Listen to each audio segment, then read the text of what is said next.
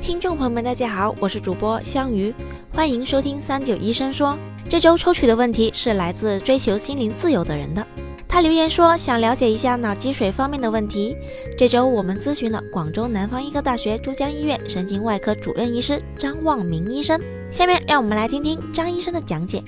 脑积水是在我们神经外科是一个非常常见的一个疾病状态。就是我们说的话，人的脑啊，就是通俗的说，就是它的整个脑是泡在这个水中间的。这个水就我们在我们就叫脑汁液。这脑汁液的话，正常的话，它在脑袋里面就是一个分泌、吸收啊这么一个循环的一个过程。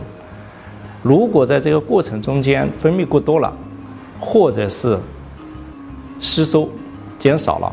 或者是某种原因，这个在这个循环过程中间，这条路径给堵塞了，它就会造成了这个脑汁液在脑袋里面，就在蛛膜下腔和在脑室的一种过度的积住，积住状态以后，就会产生一系列的一个神经症状，这个我们叫脑积水。所以脑积水的话，它不是一个单纯的一个疾病，